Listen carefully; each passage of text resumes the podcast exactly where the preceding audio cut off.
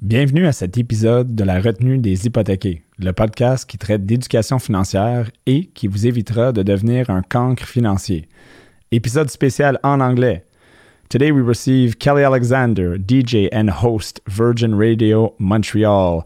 We discuss the importance of getting financial advice, how scary finances are for so many, and of course, her famous blue four wheeler. She even named him. All this and much more. Stay with us.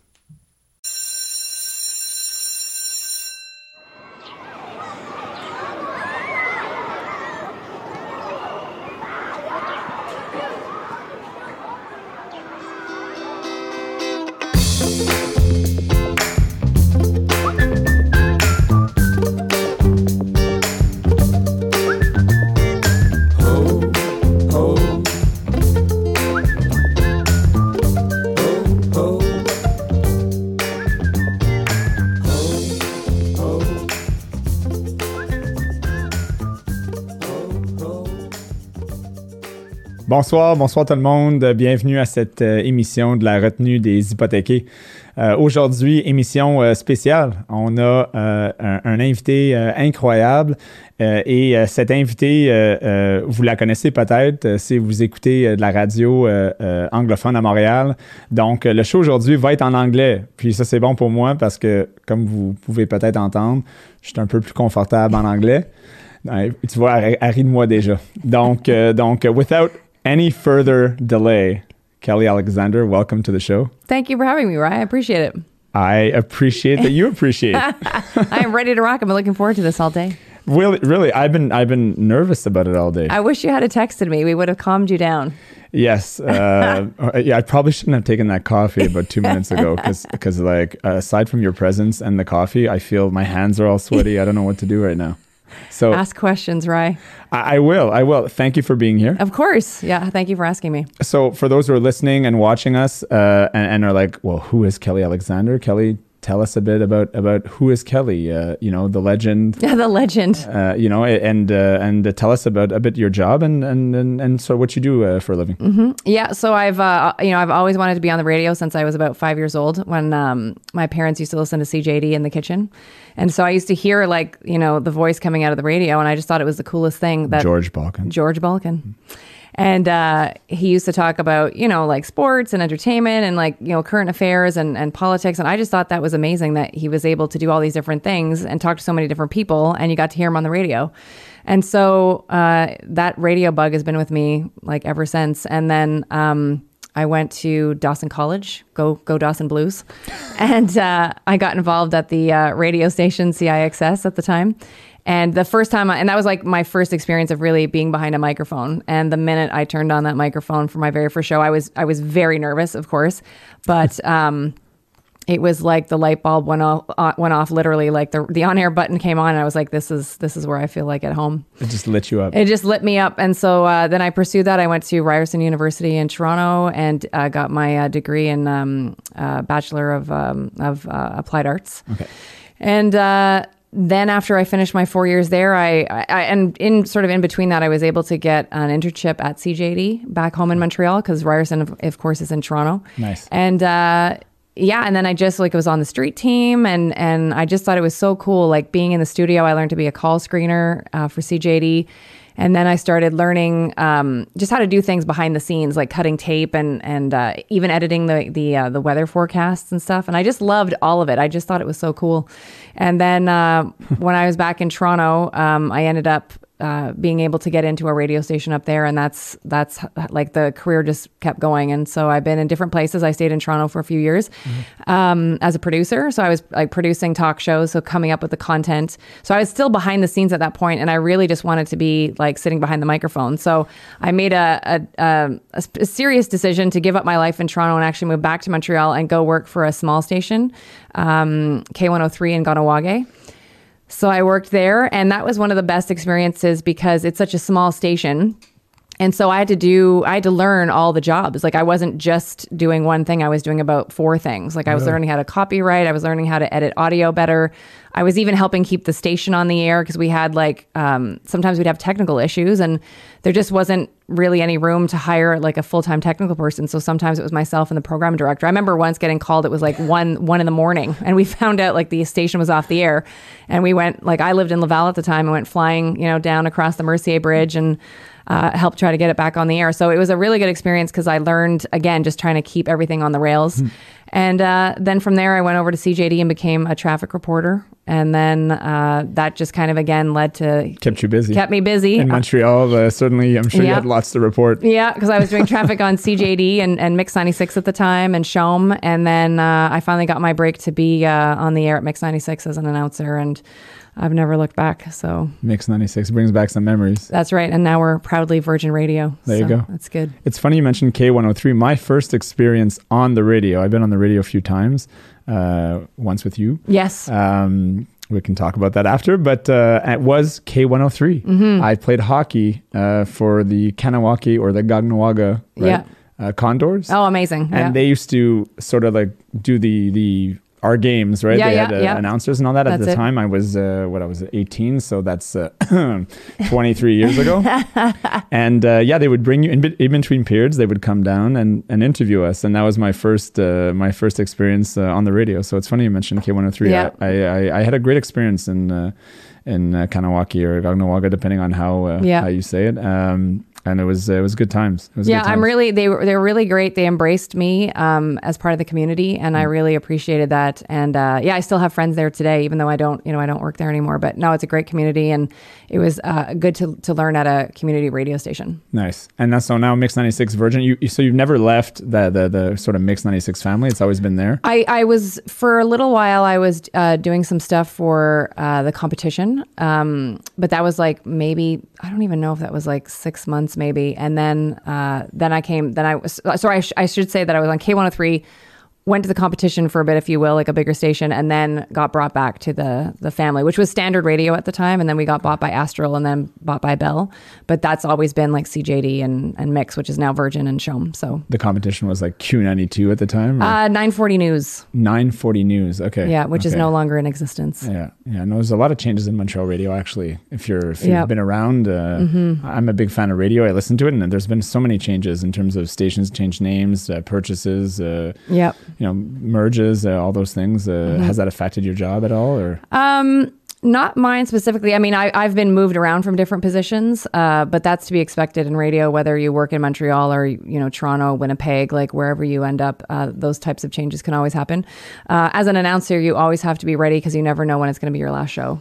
So I've been fortunate. Like, I'm actually currently right now the only um, announcer that was a mix 96 announcer that is now a virgin announcer. Although like our our uh, morning man uh, cousin vinny he was on mix as well but he did mm. leave for several years and then came back. The beat uh, wasn't it? The uh, uh yeah he was over he was over there for yeah. a while. And so now so now he's back and he was a mix 96 announcer but for a while i was the last announcer that had been an actual mix 96 announcer and still on virgin. And i i, I i'm very proud to be on 95.9 Mm-hmm. I have a lot of connections, it seems, with Virgin because Vince uh, Baruco, uh, we played hockey together, so I know yes. I know Vince actually pretty well. He's a good boy. I love him. is, yeah, and his brother Joe. Yes, uh, so. I'm very talented in audio. I'm not sure if he's still doing that, but I think he is. I think yeah. he was doing audio production. Yeah. So. such a small world, mm-hmm. I guess, in Montreal, everybody sort of knows each other. Although yeah. we're like 1.5 million, like, uh, how many people are we in Montreal? Two million, one million, probably something like that. And it seems that it's the same names that kind of kind of. yeah, I think if you if you are a Montrealer and and even like for example somebody who uh, sort of moved here and really like you know made it their own like even our current announcer Charlie Page like she's been here five or six years now maybe even longer might be seven or eight and she just really immersed herself in the city and uh, now like you would never even think that Charlie isn't from here even though she is out, like actually from out east. It's kind of funny that way. Yeah, and some people don't. It's some you know some people actually come here and they and they don't last long, and you and and that's interesting because then they usually go back to Ontario or or back out west or even maybe back out east. But there's there's certain ones that they've they've moved here and they've just fallen in love with the city and they've like made it their own. And Yeah, because I think really someone out west that came uh, and then left again. I think Terry DiMonte.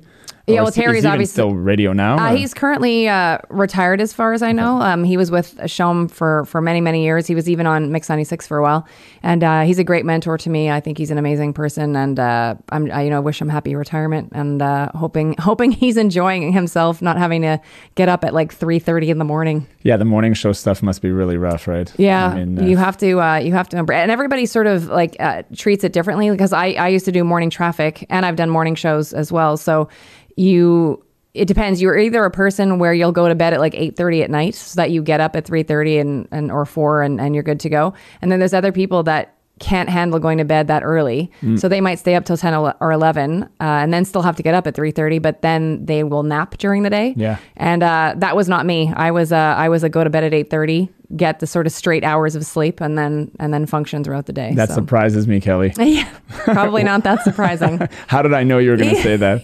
I can't do the naps. It was not my thing. So we were talking before uh, we started the show about about uh, you know being an expert or or you know you know you mentioned the light turning on when you started radio, um, and uh, and you know that that's what you wanted to do, even though you you know you had talents or or certain things that your father would mention that oh you should have been a lawyer, right? You mentioned to me uh, because you were great at at you know analyzing and you know being very organized. Uh, and uh, so we're in mortgage detention. You're in detention right now. Yep. And so when you're in detention, uh, you sort of it's because you you know you didn't maybe didn't do your homework on certain things, and and so since we created this show, we want to talk about finances and and how perhaps in Quebec uh, the the level of expertise or or knowledge of finance isn't exactly where we'd like it to be. Um, I had a previous guest that mentioned that you know uh, Quebecers or or you know whether it be English or French aren't necessarily recognized for for their financial education. Uh, so uh, my question, or I guess my very long introduction is, why is it that that you know, even though, for example, in your case, uh, you know, you had a, a very organized, why is it that you know you didn't necessarily want to, to to learn more about being a lawyer? What what what what is it that that even though you were very good at something, you didn't go in that direction, or you weren't motivated to learn it? And then we'll sort of gravitate that into, you know, the debt the debt conversation. Why is it that most people, when it comes to their finances, don't want to get don't want or don't have time to get educated. So so I let you. Uh, it's a very long. Uh, That's okay. That's okay. I know, like when I was growing up, my aunt's actually a, an accountant, and uh, she's the accountant for the farm because my parents have a farm, and I, I grew up on a farm. So that probably explains also the early bird special that I do when I get up so early, is because I was brought up that way. Um, but it's yeah, it's funny. It's like a lot of my early life.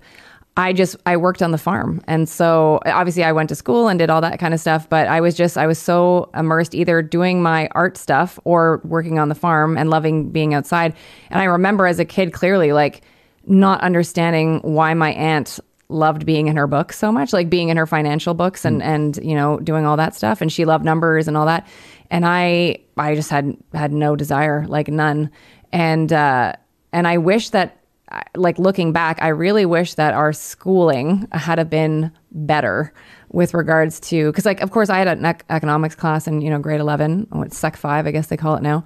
And uh, yeah my nieces are always like it's, they don't call it that now. It's sec 3 or sec what I'm like no it's grade 11 uh, that's what it is. I would say Sec five. I think it depends if you're in the English or French side. yeah I think guess so. But, Yeah. but now it's like sec 5 for everybody or sec 4 or whatever. But anyways grade 11 for me. And um it was just like like I did learn things, but it felt very like daunting and like um I felt like I didn't get it and so Far away? Yeah, like far away and like I just I couldn't quite get it and whether that was me or the teacher not, you know, communicating properly, who knows. Um, but I just never gravitated toward it. And then I was like, I was scared of it for many, many years. And funny enough, it was actually uh, the radio station that brought me to it in a way because all of a sudden on CJAD they asked me to start hosting some financial shows, and so I would be you know speaking to mortgage brokers and um, you know like real estate whatever any anything that was sort of in that realm, and I was like you need to learn this stuff. So that kind of propelled me. And then also when I came to see you to buy my first house, uh, like I knew nothing and A was while ago now. really, yeah, 2012 was when, when I first years. met you. Yep. Crazy. And uh, I just remember meeting with you, and I still remember like because you, you, I, I the one thing, even if I don't know something, I will ask questions. Even if I'm like, I, I'll even say this is probably a stupid question, but then I'll ask it anyways. Which is good because a lot of people won't even ask the question because there's they have this fear of if I ask the question, I'm not going to look good or like, you know, this Yeah. looking good sort of thing. Yeah. And so I'm you know, like when you're in class in school, I was like that. I don't want to ask Yeah. a stupid question, you know, and everyone looks at you like, you know, get a pencil in the face because, you know, you, Yep. but yeah, no. So, yeah, well, I just I just remember asking you. I'm like Ryan, I don't get it. Hmm. And you, uh, I still remember like you had like these line sheets of paper and you just wrote everything and you ex- you wrote out the equation and then you explained it to me like how it worked and I just felt um, empowered after that. Like that really helped me feel like okay, it's not um, some foreign language that I'm trying to learn. if I just take it step by step, I'll get it. And I still wish that I, I'm better than I, I am, but since I've had my own home um, since 2012, I've really forced myself to be super aware of what's going on and like. You know, I always I've been up your behind how many times every time we think we need to change my mortgage or what's going on and all that kind of stuff. And um, I feel I feel much more empowered, and that's why, funny enough, too, when I am still hosting these uh, financial shows on CJAD, which I very much love doing, um, I will actually ask the quote unquote stupid questions sometimes to the host because I want the people that are listening to CJAD to feel like they're not alone. Like I just feel like when I'm on the air, I'm an extension of them. I'm just lucky to have the microphone in front of me. Yeah. So I have no problems asking, and I'll even ask questions that are J- just like basic, but but some that like I kind of know. I'm like, I bet you somebody wants to know this and is too scared to ask. And like even myself, like I wish I had started investing like younger. You know, um, it's not terrible. Thank God I did get into it, but like looking back, I'm like, wow, if I had a tacked on those extra eight years, like that would I've been I would be further ahead, you know. Um, so that's what I try to do is is is try to be a conduit for the the listeners to ask the experts that do know, and sometimes too, like I've had um, some amazing uh, you know experts on whatever show I'm hosting, and I'll tell them.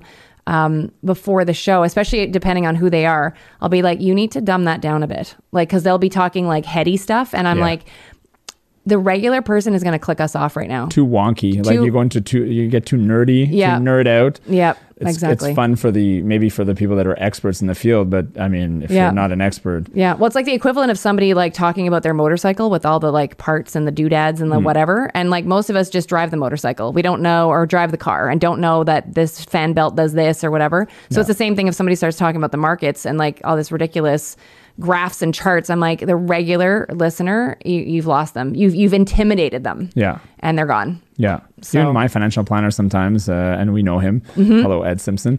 Um, he- he'll he'll go into detail. I mean, this he does this. I, I'm relatively well versed, Mm-hmm. and he'll go into like micro micro detail, and and even for me.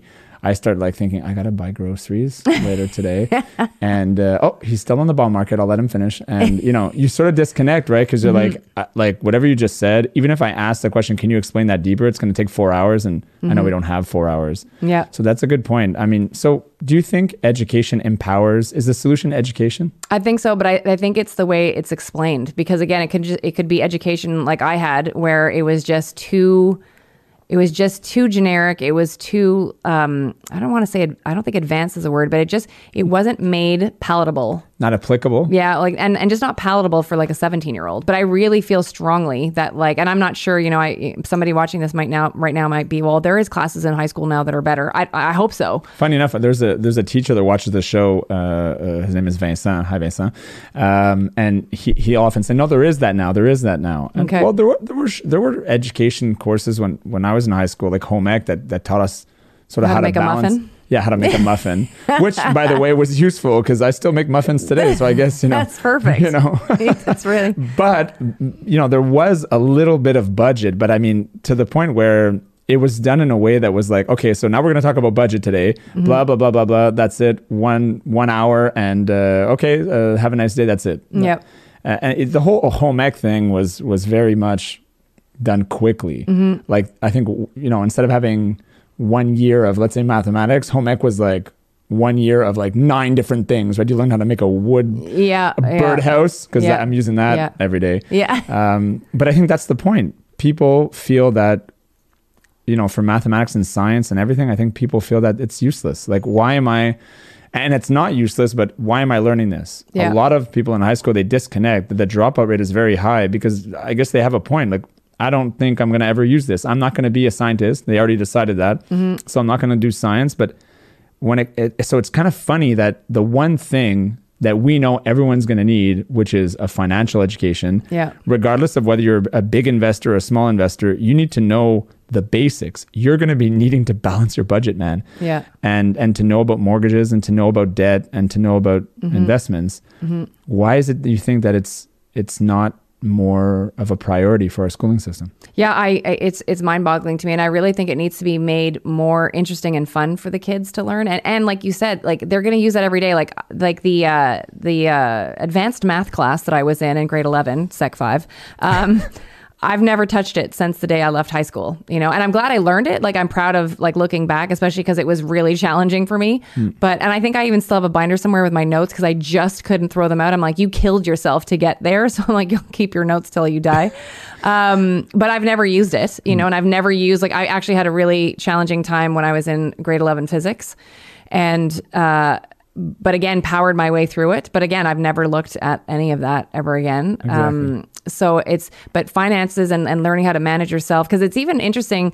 Um, you know, I've some of the, my friends over the years, like I I see some of the mistakes. Like we've all made them, but like you know, they get themselves into credit card debt or they ma- they they they make purchases that are like, oh, I can buy this because I even remember I think I told you when we were doing uh, yeah I do we, when we, when you were doing my my decision on like how much we are going to spend on trying to get me the house like you said to me I don't want you stressed like I don't want you and I said yeah I don't want to be eating like noodles for supper like because that's all I can afford Kraft dinner and- yeah because you said don't overextend yourself like don't and you'd even talked about and this was in 2012 how so many people get faulty advice Hmm. where it's like yeah you can afford it so then they buy these big houses but you like can, you can qualify for it, but you Yeah. can't afford it. yeah exactly And most, not most, I would say many advisors, whether it be a banker or broker on the debt side, tend to forget the part of affording. They Mm-hmm. go into you qualify, figure it out. right But most people don't have the tools to figure it out. Yeah. They're like, well, can I? Mm-hmm. And w- there's really a disconnect there. It's a really good point that y- Yeah.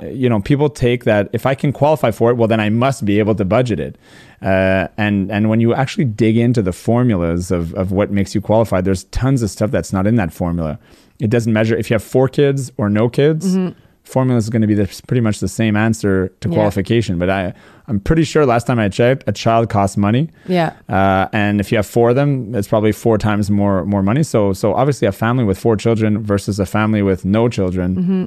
yeah, it's gonna you're gonna have to budget differently, even though technically they'll qualify for the same thing. Mm-hmm. And uh, it's surprising that that advisors today don't necessarily talk about the budget side. I mean, how did you feel? Was that something that was a big concern to you when you were when you were looking to to buy, like to make sure that that was being touched? Well, I'm fortunate that I am scared of money. And I say that in a in the best possible way, which is like cuz I have friends like I say that will go out and buy stuff, motorcycles, new car, whatever it is, and and and just kind of go, you know, I'll be fine.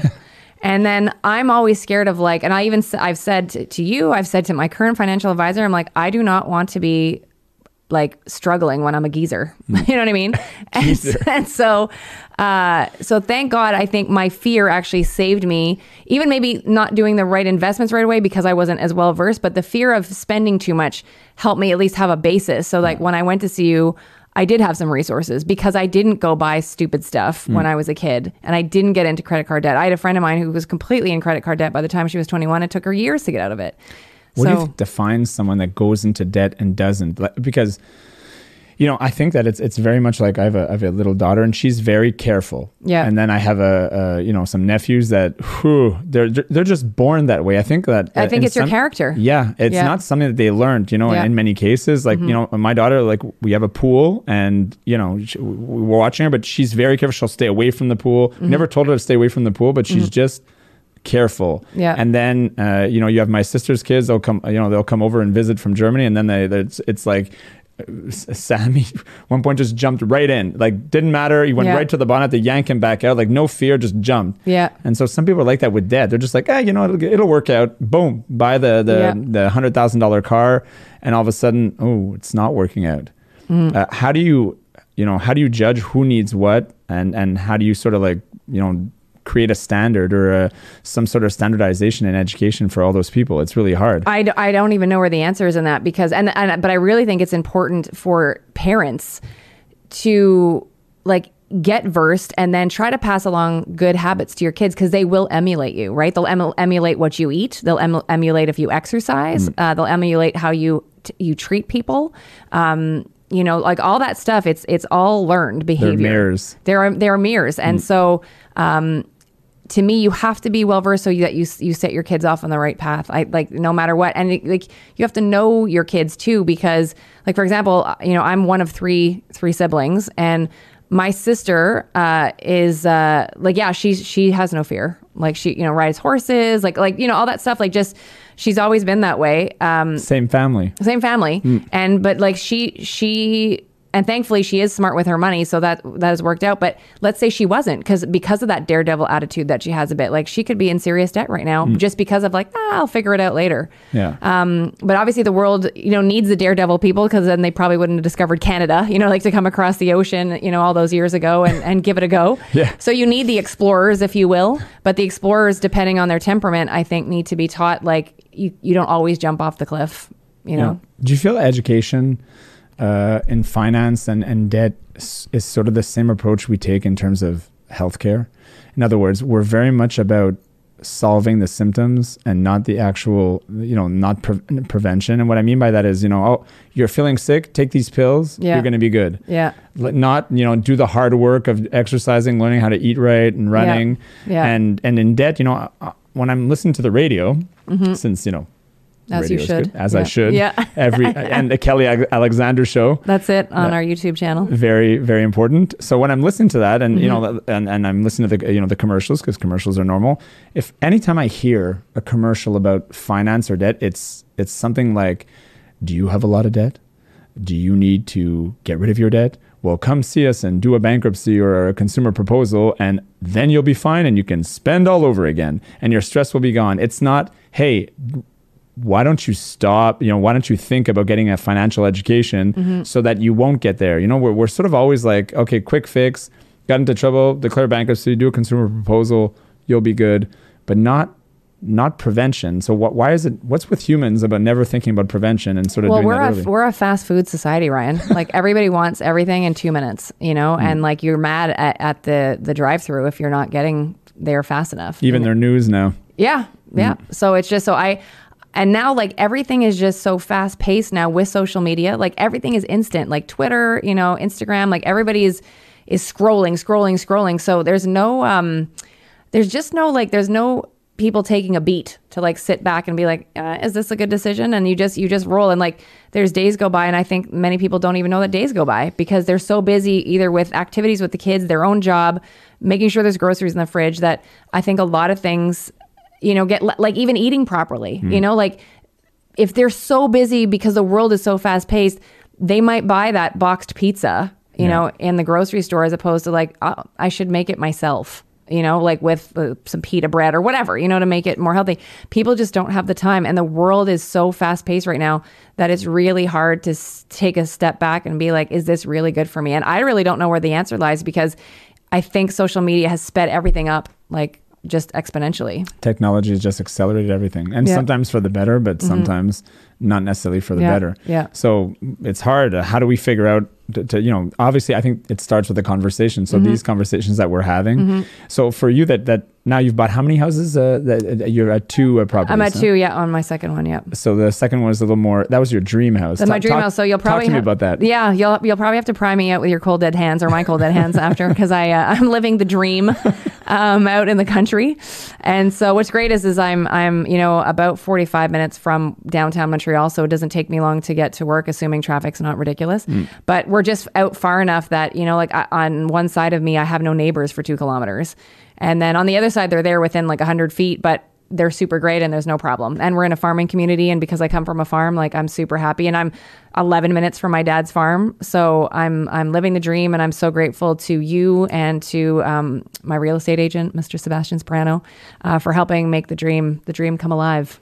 Yeah. It's a it's a good. It, it's great to feel that you've achieved something uh, you know that you wanted to achieve, right? Mm-hmm. So what what brought you there? I mean, how did you did you always know you wanted to buy that property? I mean, for for for people that are listening to us today, I mean, Mm-hmm. they've gone through the pandemic, they've seen prices rise. Yep. Uh, you know, affordability is being questioned now. Will I own my home? Should I buy a home? It's so expensive now. Mm-hmm. What would be as someone that really worked hard? Because I know you worked hard. I know you you, you stayed focused. What would you say to a first time buyer or people that are looking to upgrade? Like, what should they be doing? Uh, what is the one piece of advice or three pieces of advice Mm-hmm. that you'd give someone that they should be doing in terms of you know getting to the point where they've reached their their their dream you know the the the, the reasonable dream Yeah, well, I think that you really have to like one thing that about me is as and whether it's good or bad, but I think oftentimes it comes in handy is like I see big picture, and you know I really wanted to end up in an, an environment like this, but I'm just lucky that my partner um, decided to to join me because I really didn't know if she would want to leave uh, you know because we were in the suburbs you know and she actually had been living in downtown montreal for a while before she joined me in uh, in laval. Um, but she also comes from uh, like a rural background actually in ireland like she's like legit born in ireland and uh, when we were out driving around one day she's she's the one that spotted the property first and she was like what about that and like I couldn't believe it. I was blown away because I I didn't think I was going to get there that fast. I didn't know if I would be able to con- convince her, but uh, she was the one that saw the property. We thought about where we wanted to be long term, and then uh, we like called Sebastian immediately, and then you, and then w- the thing happened within like a month. It was bananas, and uh, we moved from Laval out out there, and like we're just so happy, and I'm so proud of us because I think knowing where we came from and how hard we've had to work, like I'm just so proud that we have this property that we love so much. what are the sacrifices you had to make to get there because i mean i talk a lot about delayed gratification to the younger Mm-hmm. the younger generation i just aged myself it's all over now you know when you start saying the younger generation it's not it's Yeah. not good news Yeah. Mm-hmm. but you know delayed gratification is a big thing everybody seems to want what they want immediately Mm-hmm. uh, and and you know you, you were able i think to sort of like okay i'm gonna start here i'm gonna save up i'm gonna be smart i'm gonna do my things right Mm-hmm. so how do you how do you sort of like in, you know enroll uh, a new generation that is in the social media Yeah. looking at the fake lives of everybody on their instagram that Mm-hmm. think that oh my god i want this i want that which isn't necessarily even real Mm-hmm. How do you enroll them in, in understanding that you can have what you want but you just can't have it now? You need to make the right choices. What do you what do you say to them? Again, I think it comes down to the parents because if, if the parents are buying the child iPads every year, uh, you know what I mean, or or iPhones or whatever it is, like whatever technology, it could be an Android phone, you know, but a new computer. I just feel like so many of the kids do not realize how much money it costs to buy that. You know, like, and because if when it's your own money, you're like, wow, like that took me a while. Like even for example, like I uh, I just bought a new iPhone in 2019 just before the pandemic, and thank God because I actually turned out to be super helpful for me for live streaming and stuff that I ended up doing during the pandemic. But like my phone before that was another iPhone, but it had been like I'd had it for like five or six years hmm. because it was still working hmm. and it was still fine, and and so I, I didn't because it's a it's a significant investment to go do that, but the kids don't know that. Hmm. So, but if you're a parent and you're fortunate enough to be um, financially, you know, capable of doing it, but maybe even some of them aren't. That's the other thing is I think some parents put themselves because they're like, maybe I didn't have that as a kid, so I want my kid to have better. Yeah. So then they're teaching them like, oh, you can have this new iPhone or you can have this new technology every year, and they don't really know what it's what it's worth. And like I think also me growing up on the farm, like I saw the amount of work my parents and my aunt and my grandparents and even us, like I was working on the farm like full time in the summers by the time I was like 11 or 12. Mm. Like I was putting in full hours. And I'm sure like somebody listening be like, that's ridiculous. Like, don't, you don't make kids work like that. But like, we were a family business and like my dad needed us. Hmm. And there was just, and we always viewed it as like, we're a team and we need to get through this. So I had no problems working like super hard as a kid. But I also saw like, you know, to fix a tractor, it's, it's, you know, it's not 20 bucks. It might be 2000 just to fix like a wheel or something, you know what I mean? So like I could see that like it took my dad so much to earn that money and my parents to earn that money to fix that. Like I just oh, also it's funny. I'm really super careful with all of his tractors eh, because I'm like it's expensive. Like and and so I learned very early like things have value and it it takes money to, to like it takes hours and sweat to earn it. Yeah. But I just think there's so many kids nowadays that don't earn anything. They're just given. Yeah. And they're and they're very entitled. Like that's the word I would use. And so I think it comes down to the parents to be like, you know what? Here's your Christmas gift. Like, let's say it is whatever, but say like, don't expect another one for a good couple of years, or you're going to start working to to earn it Yeah, exactly. because it has to or come from one somewhere. gift. I Yeah, I have a conversation with my wife about our daughter. Like, it, it's not necessary to have 25 gifts at Christmas. Yeah, yeah. Uh, and, you know, the families come, they bring all kinds of stuff. Uh, con- consumption issues aside, because Mm-hmm. that's a whole climate thing of just like over the top consumption. Yeah. And all that stuff, anything you've ever bought. Uh, there's a comedian that did a skit about that. He has re- he has red hair. He's hilarious. Oh, uh, I know. Carrot Top. Uh, oh, no? no, not Carrot? Top. He, he he also stars in The Mandalorian. Oh, I'm super bad at movies, Rye. I never have Oh, time to watch that's them. That's true. That's true. but uh, but you know he, he does a skit on that and he says you know uh, you know everything you've ever bought at one point or time is somewhere. Mm-hmm. Like it doesn't just disappear. You know we tend to have a thing like oh it's in the garbage can it's gone. Yeah. Like you know it's it's, it's gone to some secret place somewhere where Yeah. it's not you know Yeah. but it's it's, Yeah. it's still there right. I mean Yeah. there's a walrus somewhere with, with with a wrapped sweater that I bought at one point that I threw out. You know with that that, that that that was funny that I bought it, but you know there, there's probably some sea animal that's being choked by it right now. We're, we're, it's not really funny, but No, we yeah, don't exactly. we don't think about these things. Yeah, exactly. Uh, and so, uh, you know, you talked about hard work, and that's one of the things that that probably if you do work hard as a, as a when you're younger and you understand the value of hard work, Mm-hmm. you're gonna obviously understand that if I have to work hard to get this amount of money, Mm-hmm. I'm gonna spend it more wisely because you know I don't really feel like doing it all over again next year just to buy a new iPhone again. yeah, exactly. Uh, and so we were talking before we got on, and you work very hard. Tell me about your schedule. Tell me about your schedule, but but because you know you're Mm-hmm. on the radio, you're doing Virgin, you're working hard there, but you have the Kelly Alexander show. You put a lot of time into that. yeah. Yeah. Uh, and and you have quite a bit of success. You're talking about you interviewed Missy Elliott. Uh, Mm-hmm. You interviewed a whole bunch of amazing people. So this is on the side on top of that. So talk to me about you know that's your dream. Yeah. and all the hard work it took to get there. And that that's I think that's gonna you know sort of motivate a lot of people that are listening. Yeah, well, I think if you have um, a passion, uh, whatever it is, like for me, um, I love doing interviews. Like I could sit and do them all day long because I just find it fascinating. Like again, like I said earlier, I always feel like I'm the conduit between the fan listening or the or the audience member listening and if you know the artist that I'm either interviewing or if it's the financial expert I just want to be that conduit and ask um, appropriate questions and questions that the the fans want to know. And so I could do that all day long. Like I just I absolutely love it. And so um, you know, with my day job, that's not a a full-time requirement of me. Like, thank God I, I get to do it for Virgin. I love uh, doing it for Virgin. Uh, but because Virgin is commercial radio, you know, we only have a short amount of time to do the interviews because we can't air the full ones on the air. We just don't have the time. We have to we have to play the music. So that's when I got into creating uh, back in 2009 the Kelly Alexander Show, which started off as a podcast, and it still is. Um, but I've now, uh, you know, sort of branched out a bit. So we're now a visual podcast, so people can watch us, yeah, just like this. We can, and so you can watch. Uh, and but it's funny, it's like a visual podcast, but it's like right now I'm really focusing on one-off interviews and building my brand that way. So uh, we have a YouTube channel, so you just type in Kelly Alexander Show and you'll find us. And uh, we do a lot of R&B and pop stuff. And then I just recently had uh, a, a feather in my cap was to get Nikki Sixx from Motley Crue, and so he was a big guest that we had a couple of months ago. And we just have conversations. And I'm really fortunate that that the fans really take to my line of questioning and how I treat the guest because it really is like just a fun conversation. It doesn't feel like an interview. And so um, that's what we're focusing on now. And yeah, but because I, you know, I have to um, not have to. I love my day job, so I do my day job. But in order to to get this off the ground and keep you know keep working towards my goal, um, you know, I get up usually at five or before, and I try to put in a couple of hours of uh, you know, Kelly Alexander show stuff, if you will. And then uh, I work out and then I start day job. And then after day job is over, um, I, I do like anywhere between another hour or two. I, I try to go to bed early. So like I'm not up at midnight working on it. Um, so there's times where I'm like, you should keep going. But I'm, I'm in this place now where I'm like, if I'm doing it from a place of super tiredness, it's not the best It's either. not as sharp. Yeah, so I try to, uh, and then I, you know, I try to get in extra hours during the weekend as well. Uh, but it's a passion for me, and uh, getting the comments that we do from our fans saying like, Kelly, you know, uh, thank you for asking this question. It's something I've always wanted to know.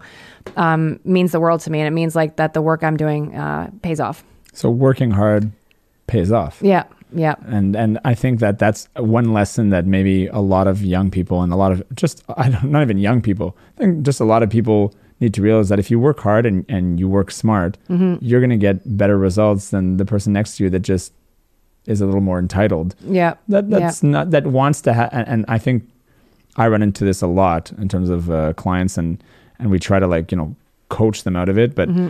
you know the thinking of I deserve this. Yeah. You just you know what? No, hey, look, uh, I want this, so I should get it. Life doesn't work that way. No. Like just because you want it doesn't mean you'll get it. Yeah. You need to, you know, you need to create it. You need to work for it. Yeah. You know what's funny is, is I actually will not use the word like Kelly never uses the word deserve. I'm now talking in the third person, but like I will never I will never say the word like like I deserve this or I will never use that word. I will always use um I, I need to earn it or I've earned it. And I, I will also say too, we haven't touched on this, but I've been in martial arts since I was six years old. And being in martial arts has really helped as well with discipline. and I I'm a little afraid now. and uh, yeah, like I and I, I really feel like I mean, martial arts is not for everybody, Hmm. but you know, even if you might not want to do like you know, because I'm in a combat sport like like karate, so uh, there's that element. But even if you're not into that, but would maybe prefer like yoga or something like that, it still requires discipline and the amount of um, benefits that I have received and my teammates that I see, like the kids that I see that are in my karate class and karate school they're miles ahead of other kids as far as I'm concerned. Like, and they don't need to even to be like in karate. Like, I think karate does have a special mixture or special magic, if you want to call it that. But I'm I'm very happy to see any kid in skating or soccer or baseball, something where they're accountable either to teammates or to themselves, Yeah. um, and accountable to their parents who are paying the money to put them in the sport. I just think that that it gives them an, an extra mindset of like earning and working towards something, and uh, as opposed to the kids that are staying at home playing on video games. Discipline and consistency. Mm-hmm. Because consistency is also a big uh, a big thing. A lot of people Yeah. don't aren't consistent. You know, and and that's that's seen just every January fifth.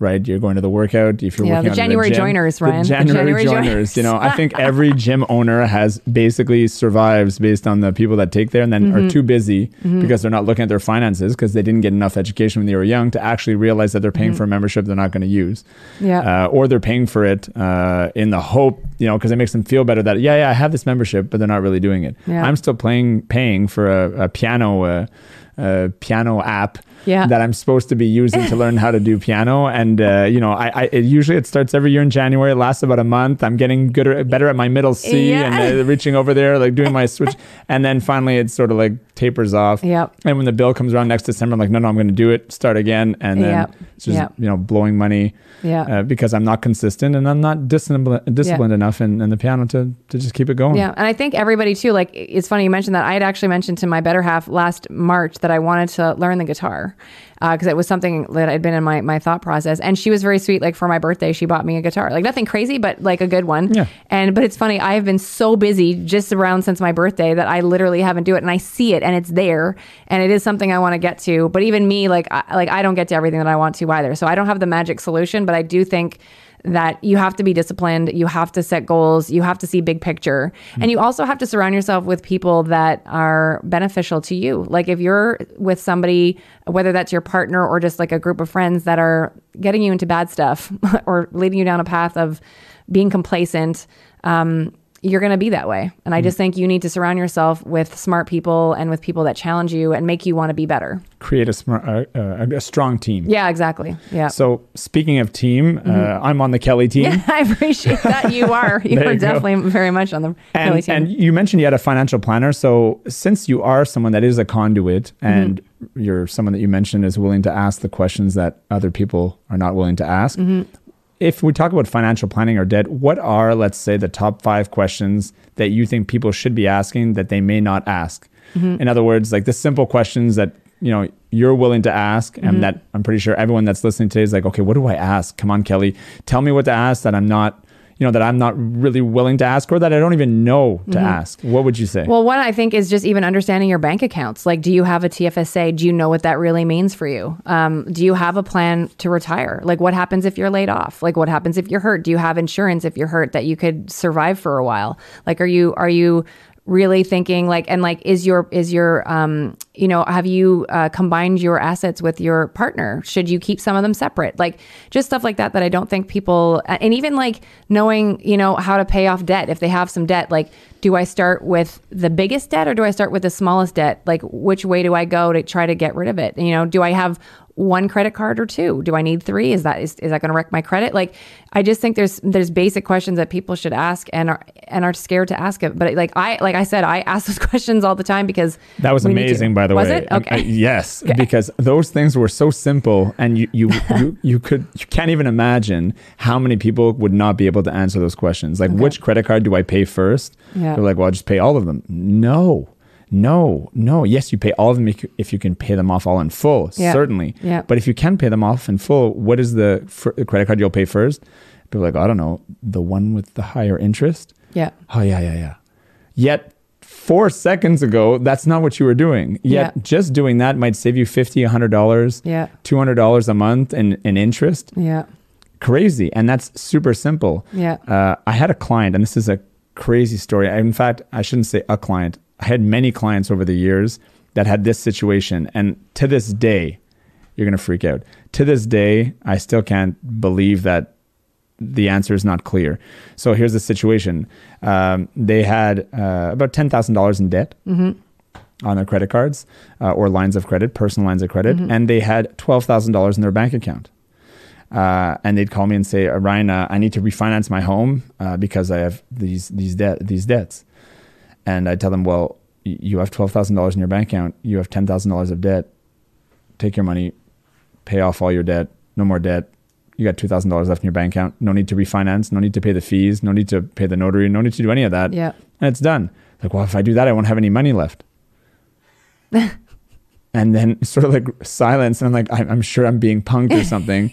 Ashton Kutcher is going to jump out of the out of the back of the couch and be like, "Gotcha!" And I'm like, there's, there's like a five second silence, right? Yeah. And I'm just like, "Yeah, but but you will still have access to the money, right? That's what you're scared of. Well, I won't have access to it anymore. Yes, you will on your cards. If you need to use it, you could still use your cards, but then mm-hmm. I'll get into debt again. You're already in debt, uh, mm-hmm. and it just seemed like it wasn't connecting, and mm-hmm. and which sort of raised the question well this is probably why you guys need to go into mortgage detention yeah. Uh, to be in a detention class to sort of learn these things that this is a yeah. simple just take money pay off credit card debts and they weren't doing it mm-hmm. and so if they're not doing that imagine what they're really not doing yeah. I mean, you just did rapid, you did a rapid fire. I said five questions. You, you shot like 19 questions in under 15 seconds. You yeah. practiced before, didn't you? I, I did not. But you know what's funny is like, I know that I don't have all the answers. Like, even you have told me in the past, like, because I have like this fear again, like we've talked about, of, of uh, being broke when I'm older. And so you even warned me, you're like, Kelly, you actually, because I have, like, I have savings, and you're like, you have too much of it in your savings. You need like not that it's uh, like by any stretch. I am not loaded by any stretch, but I I've saved since I was a kid, mm-hmm. so I probably have a, a have like a, you know a little nest egg there. Prudent. Yeah, I guess so. And you've said to me like just it was like a few months ago. You're like you can take some of that out, Kel, and put that more in the in the TFSA, which I I have done. But it's funny. I still probably kept a bit more than you would have liked because I just. But I know me. I know that's my fear. So I'm like, okay, like if that's gonna make you sleep better at night, knowing that you have that money there if you just want it that's fine. But I still, but I did push myself out of that comfort zone and mm-hmm. I put more into where you thought it should go. And baby like, steps. Yeah. You know, you, so I know I don't have all the answers. And I think you as a person, um, need to start knowing like and as you get older like in your 20s you're all over the place you have no idea what the heck's going on but as you get older into your 30s and stuff you really need to start figuring out like what are your idiosyncrasies and and do you need to change them because some of them are great but some of them are holding yeah. you back so try to analyze like step back from yourself and make prudent decisions yeah realize what you're good at and then create a strong team to help you where yeah you're less less talented yeah. or where you're willing to put in less time so I mean, I don't have any time. I was saying to to do renovations at home, and mm-hmm. I, although I'm not completely uh, uh, you know lost in the topic mm-hmm. i'm just not willing to you know look at a youtube video for four hours and figure out yep. how to how to you know replace my sink i tried it once i was able uh, i got wet quite a bit but i was able but you know yep. it, for something that usually would probably take someone 15 minutes that knew what they were doing mm-hmm. it took me two hours yep. which i probably shouldn't be saying uh, so b- basically anyone who's listening never call ryan to help you change your sink or your or your plumbing it will be a disaster but you know call me to maybe get a referral for a good plumber mm-hmm. Uh, but that's it, right? I, I, think that people shouldn't be afraid to surround themselves with with strong, strong, a strong team that will help them in finance and debt and mm-hmm. in renovations wherever you're not you're not yeah, good at. Yeah, yeah. Uh, and I think you're doing that, and you're asking the right questions. So, what other questions did you ask? Like to you in general, or Well, yeah, because I mean, I did your mortgage. You did do my mortgage. I just I can't tell you how much I appreciated that you just did the calculations and showed me. Like that just made me feel so much more at ease because I really felt like out of control, you know. And it's even funny. Like another example I'll give you is for some reason percentages scare me. Like they just do. Like the symbol, or Uh, like just knowing like how to kind of calculate them properly and all that stuff. And I know calculators do that, but like it- for some reason my eyes glaze over a little bit.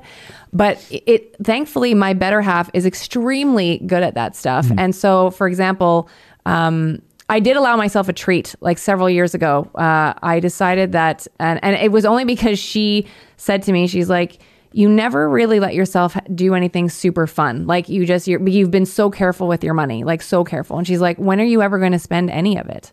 You know, like, cause you, and, and, but I'm like, I don't want to be broke when I'm old. She's like, yeah, but you're never going to have any fun if you're old and you can't do, you know what you want to do. So for example, so so she and my financial I actually called him, my financial advisor to see if it was okay. And uh, I let myself have like a birthday treat where I, I purchased an ATV because I've loved atv since I was a kid. And um, so I made this purchase and I went with her though. She went with me to you know to do it, and I took and I took weeks because I when it's a massive purchase, I take weeks to make decisions I can imagine you not even sleeping. yeah, I was days. super. I had dreams and the whole thing about it, and uh, and I and I, I literally waited to get confirmation from my financial advisor that it was okay to do this and to actually like carry a loan. Like I so I because I could have probably purchased the thing, but I was like, he's like, no, you don't need to do that. Like put some down. And then just pay it off over three mm. years. And I was so scared to carry that loan, but he's like, You have the money. He's like, I won't let you do something if I don't think you can. And, but just having him reassure me, she helped me with the paperwork with the, the dealer. And I'm so happy because like now it's paid off, Hmm. and I literally will hope to be buried with this ATV because I love like him an so much. Egyptian uh, pharaoh, right? They're gonna they're gonna create like a tomb, and you're gonna have your ATV Yeah, and me in it. there you go. Yeah, with exactly. a mic, with a mic or yeah, something. Yeah. There you go. But it was just great that I, I'm just so happy that even though I was scared, she helped me through it with the paperwork and with the financing because like yeah I'd never had to carry a loan like that before like in that in that type of way with a vehicle. And so it was just great and to have the support from my financial advisor and we walked through it and we and he's like no if you have this payment you're going to be okay. And I'm just really grateful that I had those two people to help me get through it. And now I I, I can't tell you how much I love this ATV but I didn't buy it when I couldn't afford it also. I didn't do this 20 years ago when I, I would have been in f- severe financial peril trying to pay for this thing. Yeah. um, but I'm just grateful I have it. And so I do think you should treat yourself, but you have to earn it. You have to earn it and you have to be smart about how you get it. Yeah, and in training, because because you were saying you work out and, Mm-hmm. and so do I. There's a there's that concept of cheat day, right? You, Yeah. so you, you want to be really disciplined, but. I mean, if you're overly disciplined, eventually you're just going to burn yourself out, Exactly. and, and you're not getting the. Re- you're not getting the results because you're sort of your body's saying like, "Why am I doing this again? I need a break." Mm-hmm. Yeah. I think on finances it's the same thing. Like you know, be disciplined, be good, but once in a while, it's okay, man. Like you. Yeah. can go out, you know, and and spend a bit of money Yeah. in a responsible way. And Yeah. if you're not sure if you should or not, well, then you, you're surrounded by people that are going to tell you honestly Yeah. and give you the right advice. Yeah. Kelly, you're good. You're good. and I bet you today you love that. You're you're driving I'm- around. I love I love him. He actually has a name. His name is Jazz, and he's uh he's a Kodiak. He's a Yamaha. Um, and I love this. I cannot tell because he's the right blue. Like it's funny because another dealer tried to like sell me a black one, and I was like, if you can't get me this blue one, I'm not buying it. Like that's how much I wanted this particular color. and so one dealer wouldn't like was like, I have black. That's it. And then the other guy's like, I'm gonna find you one, and he shipped one in from uh, from Ottawa or something from me for me, and uh, I literally love this thing. And it's like. and you named it. I know his name is Jazz.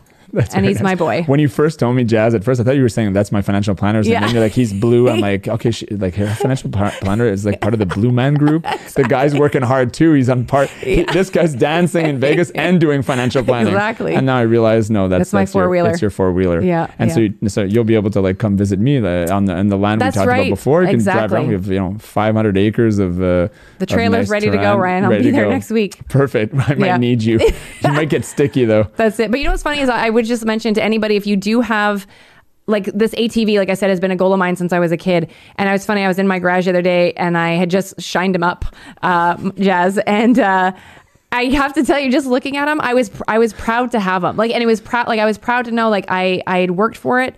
I paid him off. He's mine. I'm taking good care of him because I do want him to to run forever.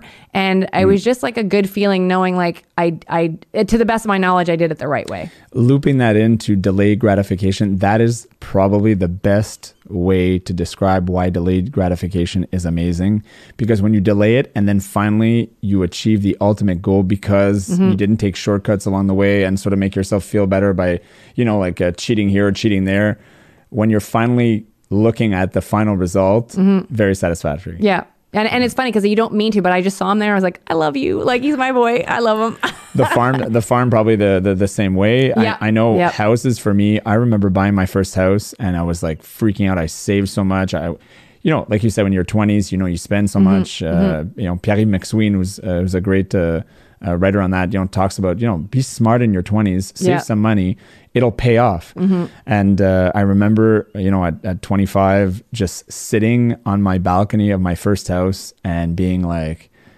holy moly i just did this and you probably did it 10 years before anybody else in your age, right? You know what I mean? Like, or- not as early I would have liked, but Yeah. yeah, earlier. A lot of Yeah. first time buyers are in their well, you Yeah. know, and then and for some it's not their fault because the market itself has priced them out. But I mean, for a lot of people, they could have bought earlier, and uh, especially in real estate. My father always said, and whether he was right or wrong, it's better to buy real estate and wait than to wait to buy real estate. Cue cheesy music and 80s mustache. I love that. That's amazing.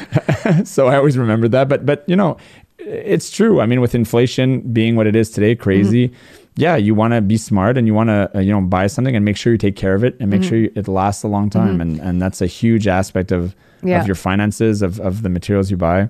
Uh, it's a it's a great point. Yeah. So I'm happy you and Jazz are. Yeah, we're, we're good buddies. Enjoying each Yeah. other. My inanimate object that I that I have a name and, and I talk to him. But I want to say too, like I just I'm glad you mentioned the 20 year olds.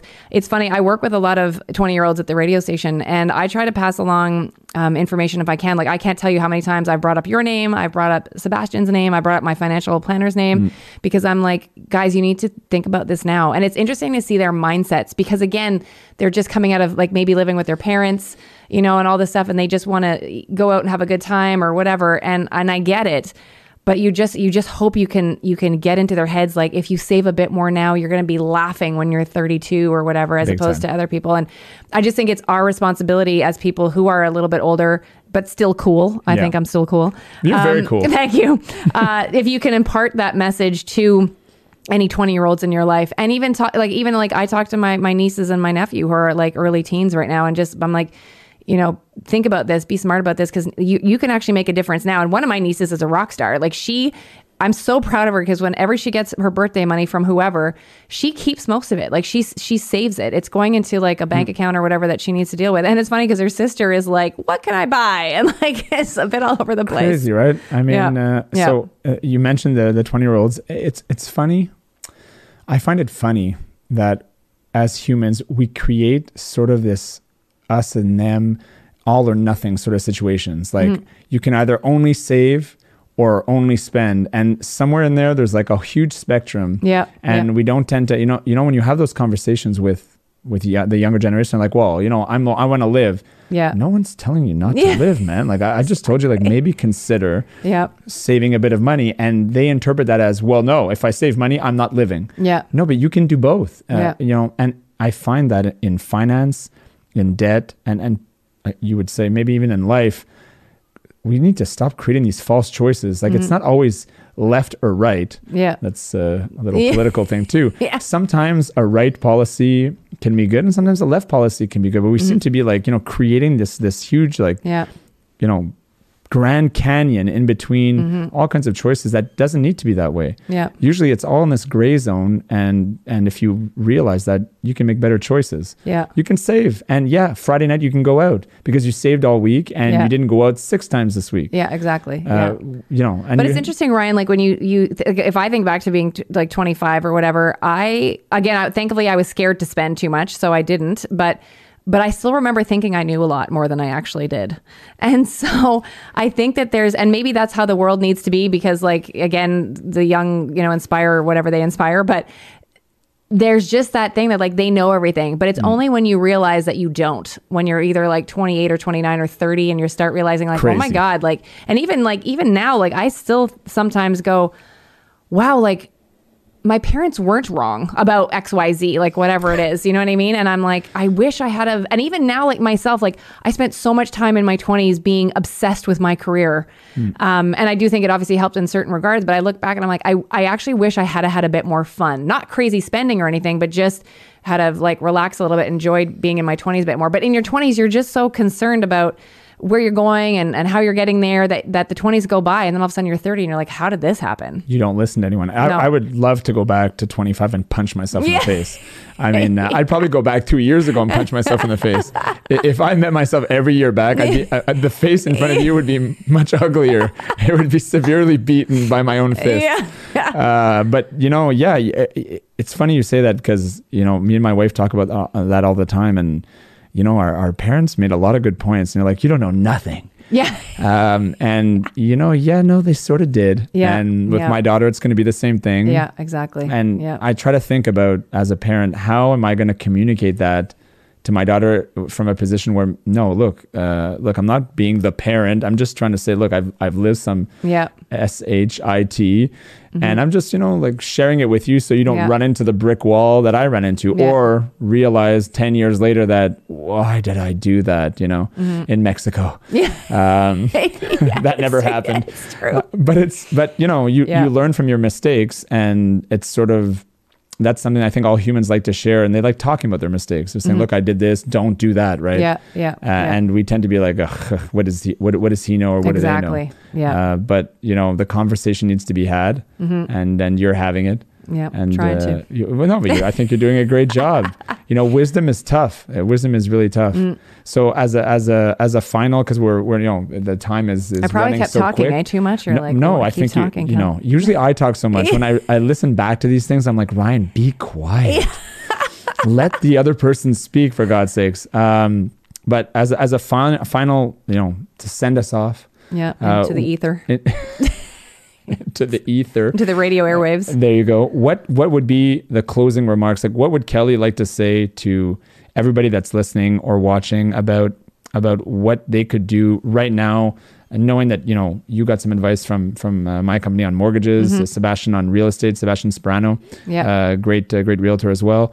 What would you say on on whether it be financial planning or debt? The one thing that you would leave as a final comment to everyone listening.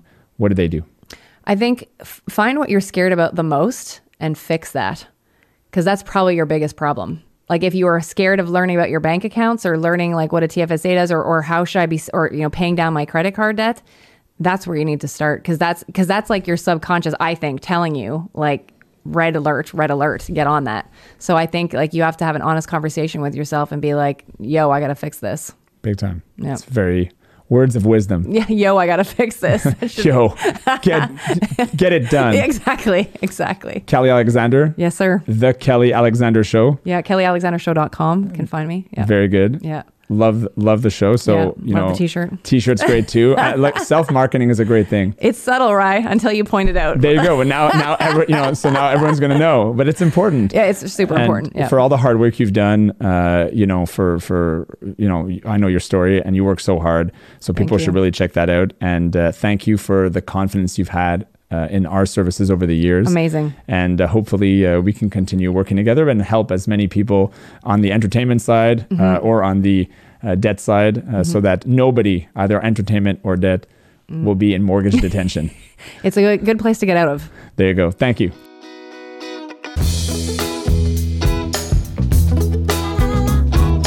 Merci d'avoir été avec nous pour cette retenue. Je vous invite à nous suivre sur Facebook, Instagram, YouTube et les principales plateformes de podcasting Spotify, Apple Podcast, Google Podcast. Et si vous connaissez un cancre financier, dites-lui de s'abonner à ce podcast. On se rejoint à la prochaine retenue.